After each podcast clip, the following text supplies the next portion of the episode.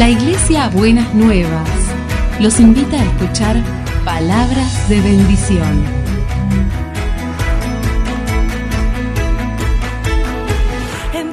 Si desean asistir a nuestras reuniones, los esperamos en Avenida de Lepiane 3925, esquina Subiría, Bajo Flores, Ciudad de Buenos Aires.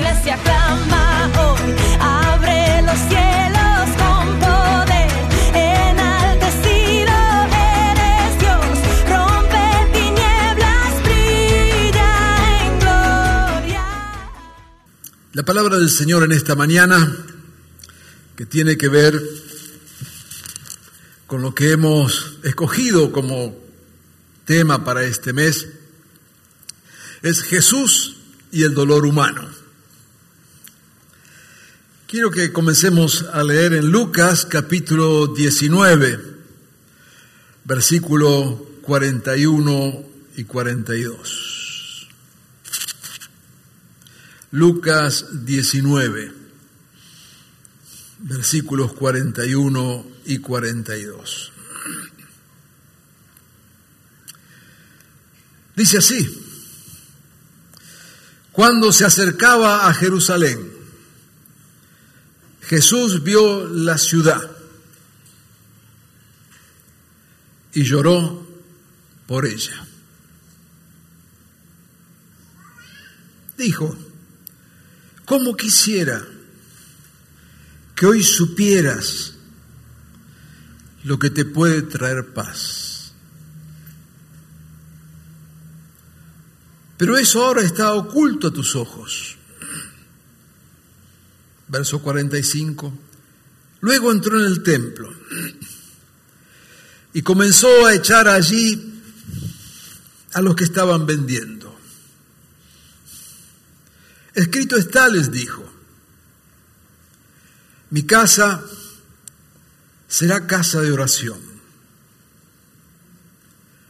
pero ustedes la han convertido en una cueva de ladrones.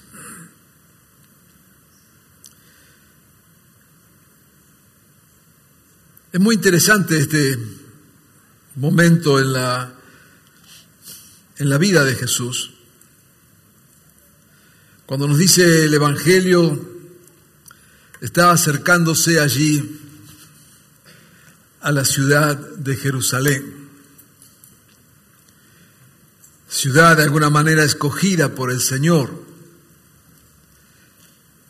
ciudad que había sido testigo de tanto obrar de Dios, ciudad que tenía el templo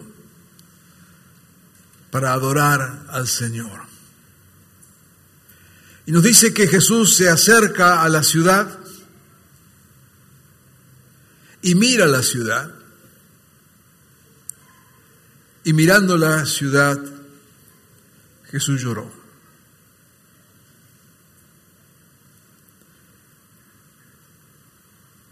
No tenemos mucho acerca de llantos de Jesús. Solamente este llanto y cuando llora por la muerte de su amigo Lázaro. Pero ¿qué habrá visto Jesús en esa ciudad? ¿Qué habrá visto Jesús en esa ciudad para llorar por esa ciudad y ser conmovido al ver esa ciudad tan lejos, tan lejos de Dios? Y fíjese que no solamente habla del drama de esa ciudad y quizás una cosa estaba relacionada con la otra, sino que estando allí en Jerusalén, el templo, el lugar donde debían encontrarse con Dios. Resulta que ese templo es el lugar donde debían encontrarse con Dios. Ahora Jesús lo llama es una cueva de ladrones. En la explanada del templo se acostumbraba, ¿no es cierto?, eh, llevar ofrendas y entonces como venían gente de todos lugares, cambiaban el dinero y hacían negocio con el cambio de dinero y hacían negocio para venderle a los que venían de afuera los animales para sacrificarlos y muchas veces traían ¿no, ciertos animales que estaban más o menos bien, pero le decían, mira, el animal este no sirve, comprame este que está mejor.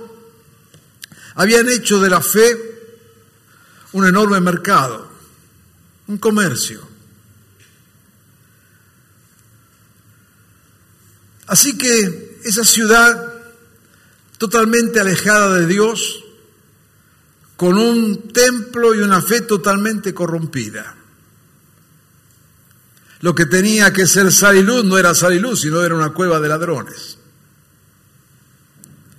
Y dice que Jesús viendo ese panorama, Jesús lloró. Lloró por esa ciudad. Alguna vez mencioné este texto y dije, si Jesús mira hoy la ciudad de Buenos Aires,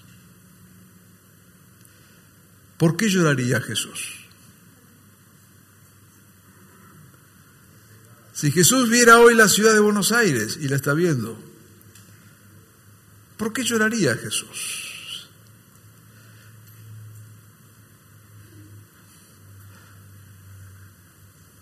Basta con abrir un poquito los ojos y cada uno podríamos hacer una enorme lista de cosas por las cuales sabemos Jesús estaría llorando. Pensemos en tanta corrupción, pensemos en tanta violencia. Leía, no me acuerdo si fue esta mañana o anoche, que en el último mes hubo 40% más de piquetes y cortes y cosas que otro, que otro mes. Algunas cosas muy, por cierto, muy justificadas y muy dolorosas. Pero la verdad que la mayoría demuestra una actitud de que si a mí me pasa algo malo, yo voy a hacer que te lo pase a vos también. A veces hay cortes de calle donde hay 20 personas. ¿Por qué? Porque, no sé, le cortaron la luz, este, se cayó el árbol. Semanas atrás habían cortado allí cerca del 9 de julio porque habían puesto preso a Lula. Lo lamento por Lula, pobre hombre. Este, pero la verdad, venir a cortar acá al lado del 9 de julio porque lo pusieron preso a Lula. Quienes hacen eso, lo que están diciendo, a mí me importa un pito, voy a ver cómo les molesto a todos los demás porque creo que eso es injusto. Hay un germen de violencia y de agresividad que ha ido creciendo en nuestra ciudad. Y hablo de ciudad porque estamos en ciudad capital y eso se transmite a todo el país. Esta semana estuve en el Congreso participando en una comisión legislativa por un tema de una ley de cultos. Y justo fue el día martes, que es uno de los días, de los dos días donde se está discutiendo las, las distintas posiciones alrededor de la ley o no de, que tiene que ver con la despenalización del aborto, que entre paréntesis creo que es un debate necesario y creo que está bien organizado en que haya a favor y en contra y hablen ahí. Pero resulta que cuando voy a entrar ahí al anexo del Congreso, un montón de chiquitas tendrían entre 13 y 15 años, con el pañuelo verde, a favor del aborto, sacándose selfies, jugando, si son niñas, ¿qué van a hacer? Jugando entre ellas. Y uno dice, ¿y de dónde salieron? ¿De qué repollo salieron?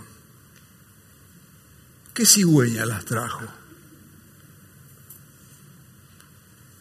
¿O habrán salido de alguna casa? ¿O habrán salido de alguna familia?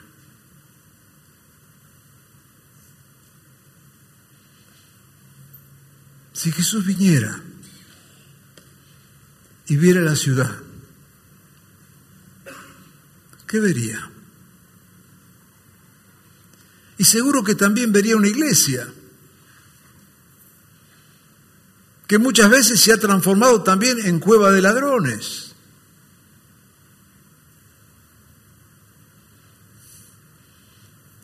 Una iglesia entretenida en muchas cosas. Una iglesia que a veces ha predicado, ¿no es cierto?, un evangelio de prosperidad, que es para prosperidad de quien lo predica. ¿Qué vería Jesús? Décadas atrás, y los más jóvenes ni saben de qué estoy hablando, hubo una película famosa del cine italiano, una de las obras de arte del cine italiano, que se llamaba La Dolce Vita. La película tiene una imagen muy interesante. Algunos me miran acá con cara de qué cosas ve el pastor. Eh, la película tiene una imagen muy interesante de un grupo que tienen que llevar a un Cristo que está en la, eh, encima de, de un edificio, un Cristo grande, de brazos abiertos, tipo del Cristo que está en, Brasil, allí, ¿no es cierto? Eh, y lo tienen que llevar de un lugar a otro. Y entonces deciden que tienen que hacerlo con un helicóptero. Cosa que vienen con el helicóptero, ¿no es cierto? Levantan el Cristo y lo llevan volando por encima de la ciudad, ¿no es cierto?, al, al otro lugar. Así que la imagen es muy fuerte porque aparece allí un Cristo con los brazos abiertos como volando por encima de la ciudad. Pero lo interesante es en la escena que los obreros que están llevando al Cristo, ellos por supuesto no le prestan tanto atención al Cristo, sino que van por, las, por arriba de la ciudad, verano en Roma, y entonces en distintas terrazas hay jóvenes tomando, tomando sol, con sus mallas, su poca ropa. Y estos muchachos desde el helicóptero le gritan cosas, ¿no es cierto? Y las aplauden, dicen cosas a las chicas que están allí tomando el sol. La imagen es interesante porque muestra dos realidades en paralelo. Es muy fuerte visualmente. Por un lado, un Cristo con los brazos abiertos, volando por encima de la ciudad.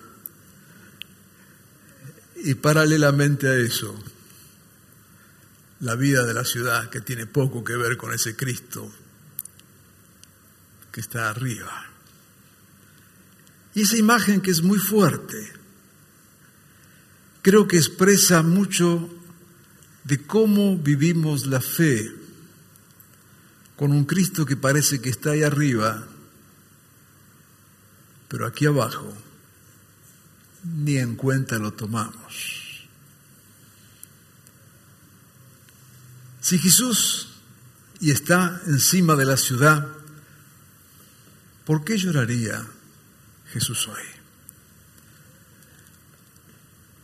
Pero déjeme que avancemos un poco más, porque este es solamente el, planteo del tema, porque lo que vemos allí es, en primer lugar, que justamente viendo el drama de la ciudad y viendo el drama de la iglesia en la ciudad, Jesús en vez de ponerse a proferir maldiciones en contra de la ciudad, en vez de ponerse allí, ¿no es cierto?, alargar discursos en contra de todo lo que estaba viendo y más que justificado estaría, sin embargo dice que Jesús lloró.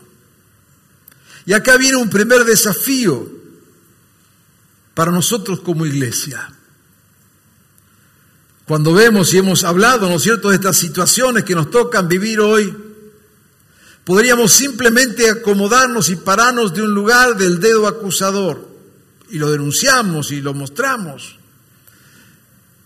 Pero ¿sabe qué? Además de verlo, además de mostrarlo, debe producir dolor en nosotros.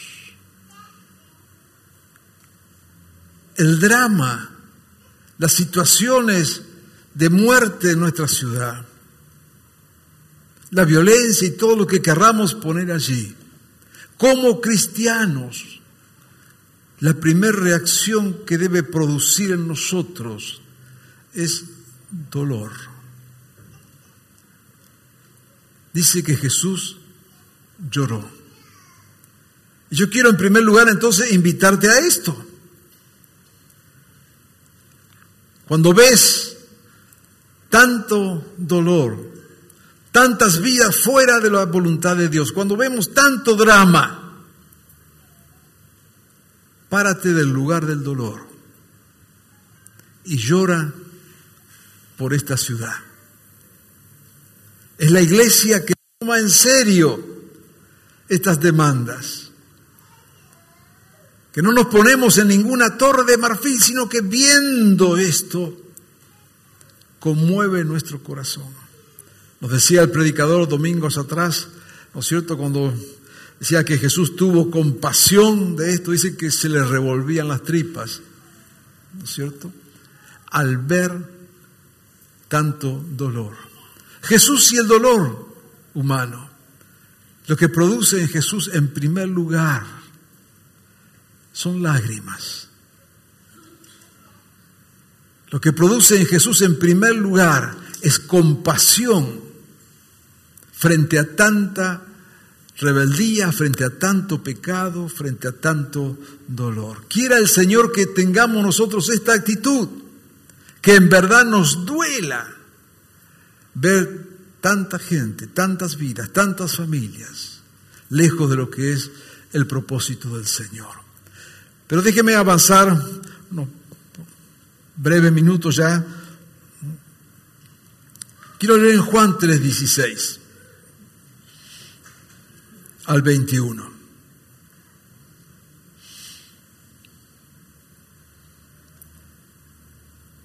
Dice, porque tanto amó Dios al mundo que dio a su Hijo unigénito, para que todo aquel que cree en Él no se pierda, sino que tenga vida eterna. Dios no envió a su Hijo al mundo para condenar al mundo, sino para salvarlo por medio de él.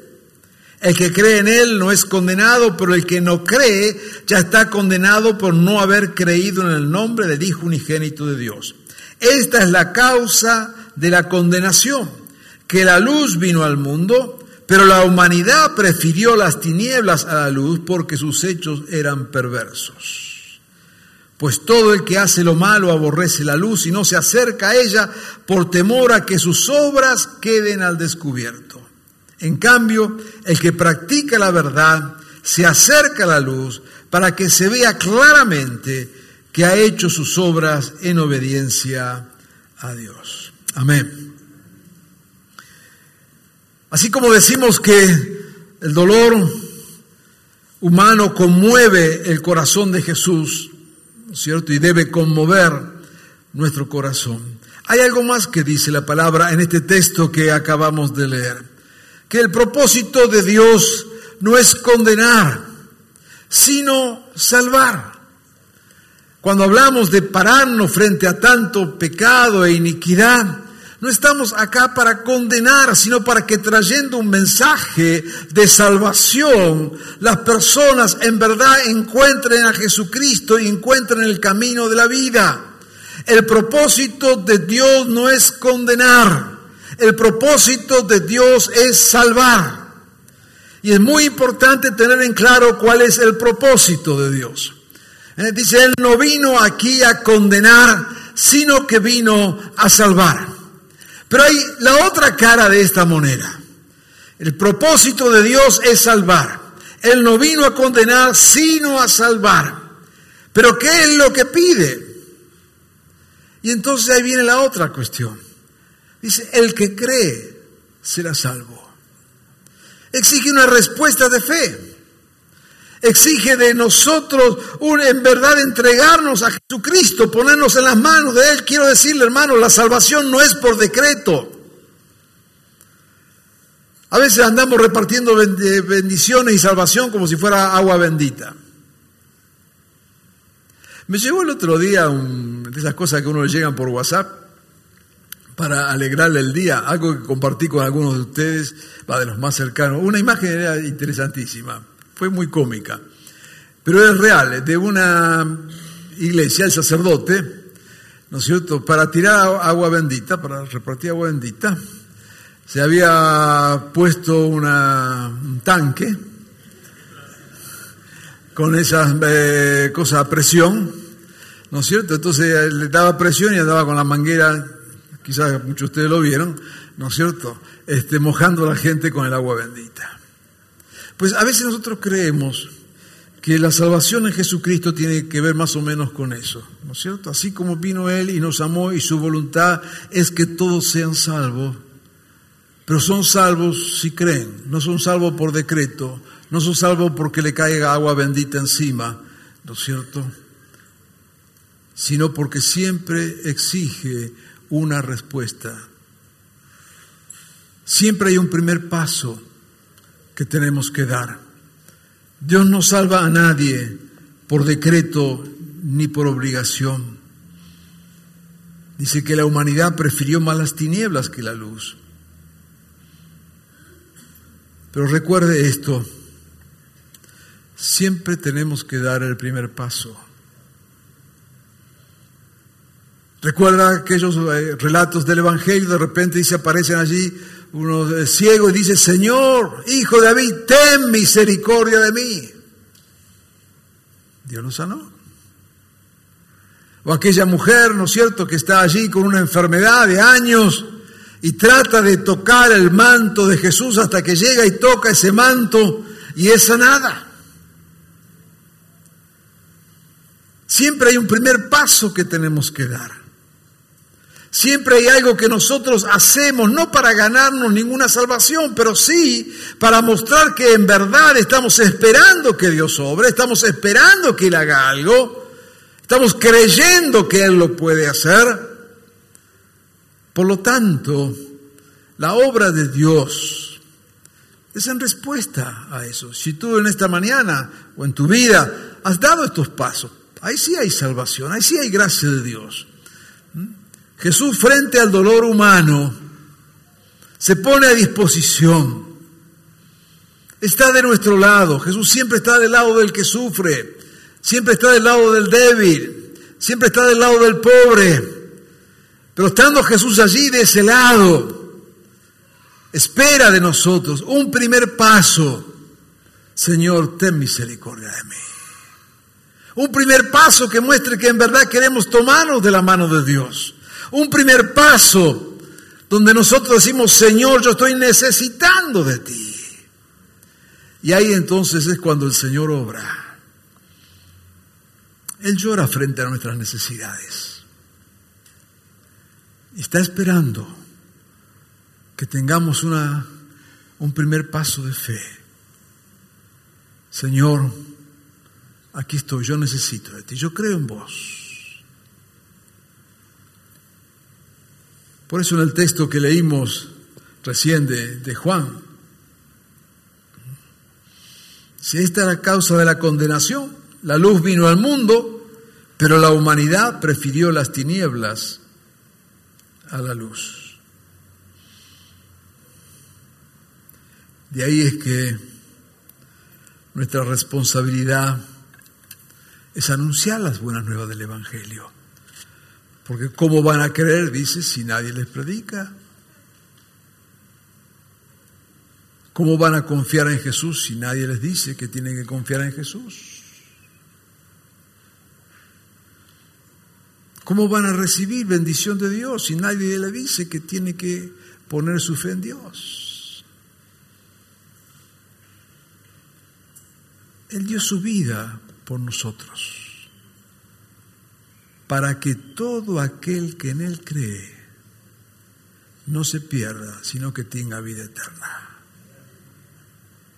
Hay una condición para que todo aquel que en Él cree no se pierda, sino que tenga vida eterna. La fe en Jesucristo sigue siendo la piedra fundamental. Y cuando compartimos, cuando alentamos a otros, miren, esto tenemos que ser muy claro.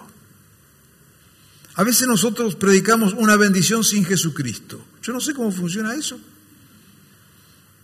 Dice, mira, quizás un compañero de trabajo, un vecino, alguien está pasando por una necesidad que dice, mira, vení a la iglesia que Dios te va a sanar, Dios te va a hacer esto, Dios te va a venir, que Dios te va a librar, Dios te va a bendecir, Dios te va a... Es cierto, pero es medio cierto. Usted tiene que decir, mira, si crees en Jesucristo, Dios va a obrar en tu vida.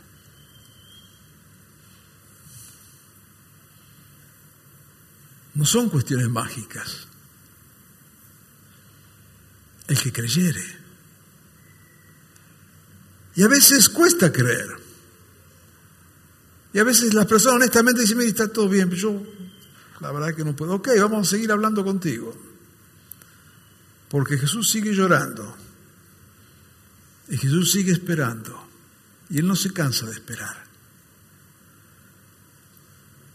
Pero Él busca corazones que se animen a depender de Él y a creer en Él. El que creyere, el que descansa en Él, el que espera en Él. Hay algo más que dice allí en Mateo capítulo 8 y que tiene que ver con esto de, de Jesús y el dolor. Mateo 8.2 dice, un hombre que tenía lepra se le acercó y se arrodilló delante de él. Señor, si quieres puedes limpiarme, le dijo. Jesús extendió la mano y tocó al hombre y le dijo, sí quiero. Y quedó limpio. Mateo 8:14, cuando entró Jesús en la casa de Pedro, vio a la suegra de este en cama con fiebre, la tocó, le tocó la mano y la fiebre se le quitó. Mateo 9, 27. Al irse Jesús de allí, dos ciegos le siguieron gritándole, ten compasión de nosotros, hijo de David. Cuando entró en la casa, se le acercaron los ciegos y él les preguntó, ¿creen que puedo sanarlos? Sí, Señor, respondieron. Entonces les tocó los ojos y les dijo, que se haga con ustedes conforme a su fe. Hablábamos de una actitud frente al dolor, de saber llorar frente a tanto dolor. Hablábamos de la importancia de creer y de esperar en el Señor. Hablábamos de tener esta actitud de saber que la voluntad de Dios es que todos sean salvos. No vino Él a condenar, sino que vino a salvar. Pero aquí nos dice algo más con esto que tiene que ver con el obrar de Jesús y que debe también ser parte de nuestro entender el dolor, el sufrimiento. Había un leproso y Jesús lo tocó. Estaba prohibido tocarlos. Era una cuestión de sanidad. Vienen los ciegos y Jesús lo toca. Va a la casa de la suegra de Pedro, Jesús le toca. Esto nos habla de un Dios cercano. Jesús podía haber hecho otra cosa. Simplemente podía haberse parado frente al leproso y haberle dicho, sé sano, como tantas otras veces ocurrió. Y hubiera sido sano. Quizás con el caso de los ciegos lo hubiera visto y dice, bueno, abran los ojos, ya está todo, arréglense, ya se acabó todo. Y hubiera funcionado. Pero sabe una cosa, hermano, el amor de Dios se hace carne, se hace real, se hace abrazo, se hace compañerismo. se hace estar con el otro. El amor de Dios se expresa en hechos concretos. Un abrazo puede ser más sanador que el más grande de los milagros. Yo creo que ese leproso que nadie lo tocaba y estaba prohibido tocarlo y estaba bien porque era una cuestión de contagio, cuando recibe ese toque de Jesús. Yo creo que fue más poderoso el toque ese de Jesús que cualquier otra cosa que Jesús pudo hacer.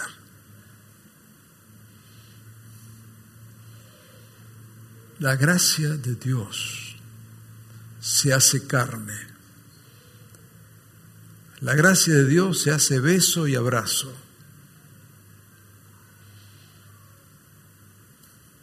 La gracia de Dios nos toca.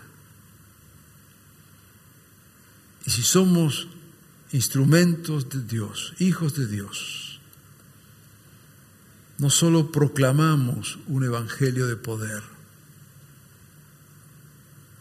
nuestra vida debe estar dispuesta a acompañar, a tocar, a abrazar, a estar con el que sufre.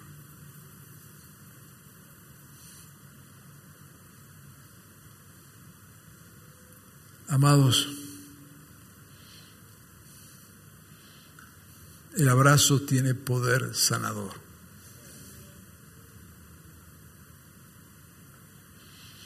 No se limite a decir lo que Jesús puede hacer. Haga carne a Jesucristo a través de un abrazo, de un estar, de un acompañar. Algo más dice la palabra.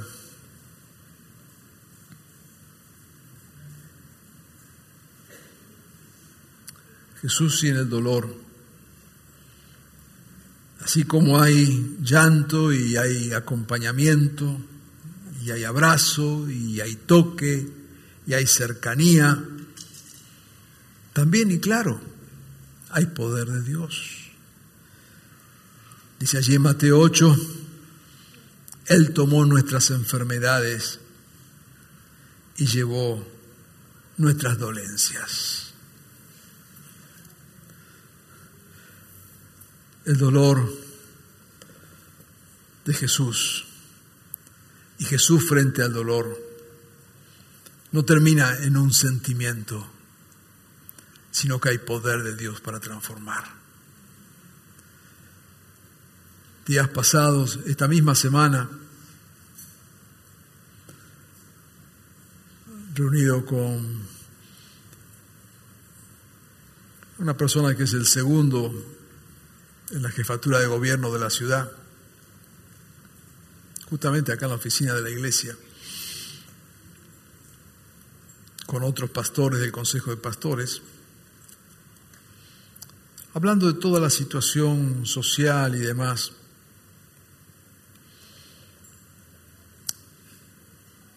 Y hablando de la obra que hacen las iglesias evangélicas, yo dije, mire, quiero decirle algo con todo respeto, y lo digo también en esta mañana, en este lugar, y no quiero ser mal interpretado, ni que me interprete mal quienes están escuchando este mensaje.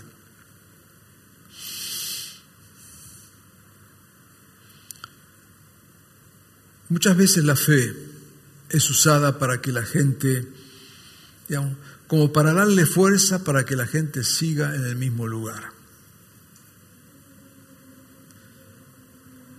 Y yo le decía, y quiero ser respetuoso, porque usted me conoce y no quiero de ninguna manera, nada, ser irrespetuoso con lo que voy a decir, pero es algo de convicción, es algo profundo mi convicción. Y yo le decía a ellos, porque hablaban del aporte de las iglesias evangélicas, Decía, mire, hay un problema. hay un problema, digo, a veces con los sacerdotes que trabajan en las villas. Y quiero ser respetuoso, por favor.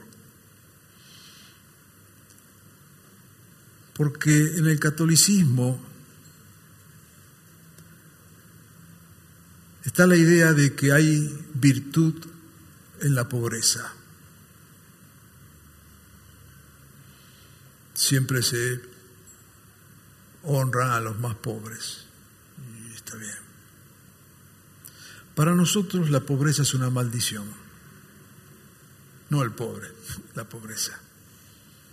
Entonces cuando pensamos que hay virtud en la pobreza, vamos a tratar que en esa pobreza la gente sea lo más feliz posible. Para nosotros no hay ninguna virtud ahí. Lo que vamos a tratar es que la gente salga de la pobreza. Son dos perspectivas de vida totalmente distintas.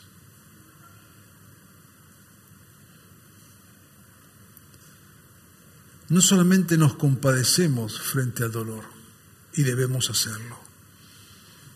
Y debemos abrazar y tocar y creer.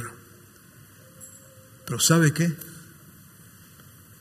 Hacemos todo eso porque creemos que hay poder de Dios para sanar, para librar y para bendecir. No solamente acompañamos como quien acompaña en el dolor y tenemos que hacerlo, pero no termina lo nuestro en una cuestión de sentimientos, sino que el punto final es el poder de Dios obrando a favor de las vidas.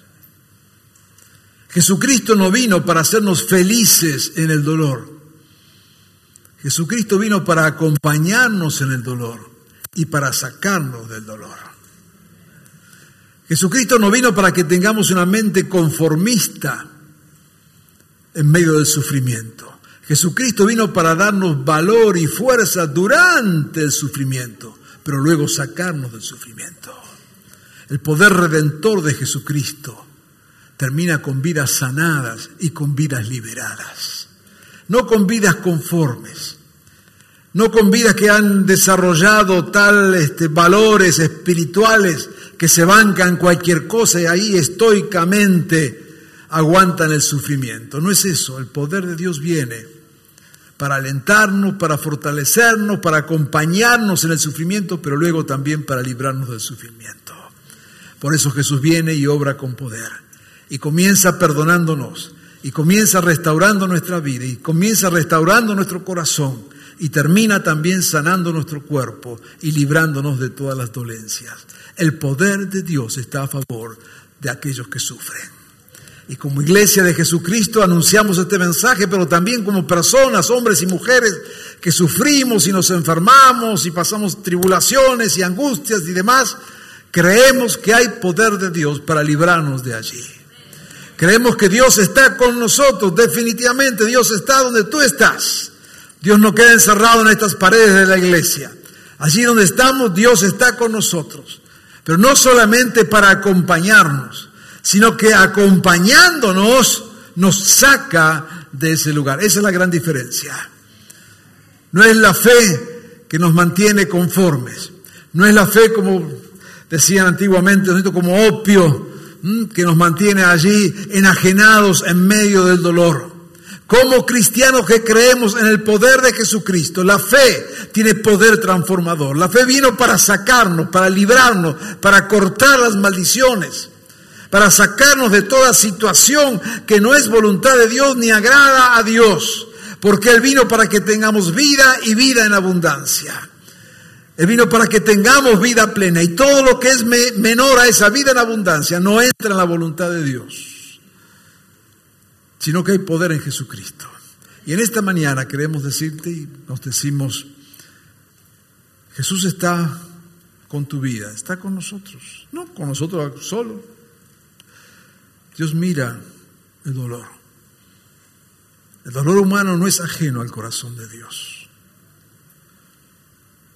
Y Él está esperando que dependamos de Él, digamos, Señor, necesito de ti. Porque fuiste tú, Señor, el que viniste a salvarme. Y porque creo en ti, Señor, yo sé que tú puedes librarme. Porque tu poder, Señor, está a favor del que sufre, a favor del enfermo. a favor del angustiado, a favor de aquel que tiene su corazón roto por mis situaciones. Porque tú, Señor, no viniste a condenar, tú viniste a salvar. Y tus propósitos siguen vigentes hoy también, Señor.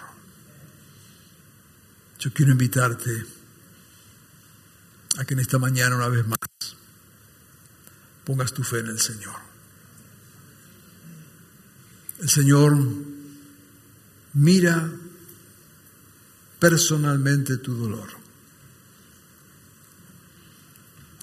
El Señor pone sus ojos sobre tu vida y mi vida de una manera directa, personal. Tú y yo somos importantes delante de Dios. Somos sus criaturas, somos sus hijos. Yo te animo en esta mañana una vez más decirle, Señor, aquí está mi vida, yo creo en ti Jesús.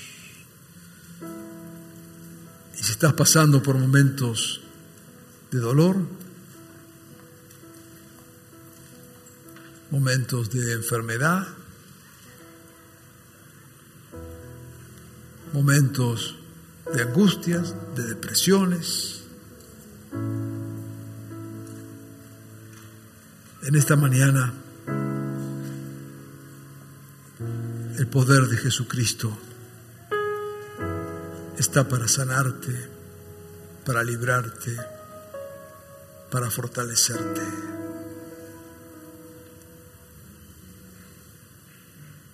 Pero también en esta mañana, si sabes de alguien que, está necesitando, si sabes de alguien que está atravesando valles de dolor, Dios te dice en esta mañana, desarrolla el ministerio del abrazo acércate al que sufre. Tócalo.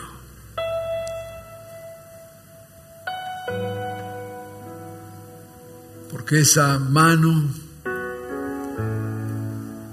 ese abrazo, esa cercanía, tiene poder sanador. Queremos ser una iglesia y un pueblo amoroso. Un pueblo de brazos abiertos. Un pueblo que sea digno de llevar el nombre de aquel que no ha venido a condenar, sino a salvar. Señor, en esta mañana estamos aquí yo te pido, Señor, que obres en aquellos que están necesitando. Tú te compadeces de nuestro dolor. Señor, si alguien ha venido a este lugar enfermo, sea sanado en tu nombre. Si alguien vino, Señor, angustiado, sea consolado. Si alguien vino débil, sea fortalecido, Señor. Señor, en esta mañana y en este momento, a través de la obra de tu Espíritu, tú estés sobrando en cada corazón. Señor, también te pedimos por esta ciudad de Buenos Aires, que seguramente tú estás mirando y llorando por esta ciudad. Señor, obra en esta ciudad. Manifiéstate, Señor. Úsanos como instrumento tuyo, Jesús, para liberar, para bendecir. Aguardamos tu obra, Señor.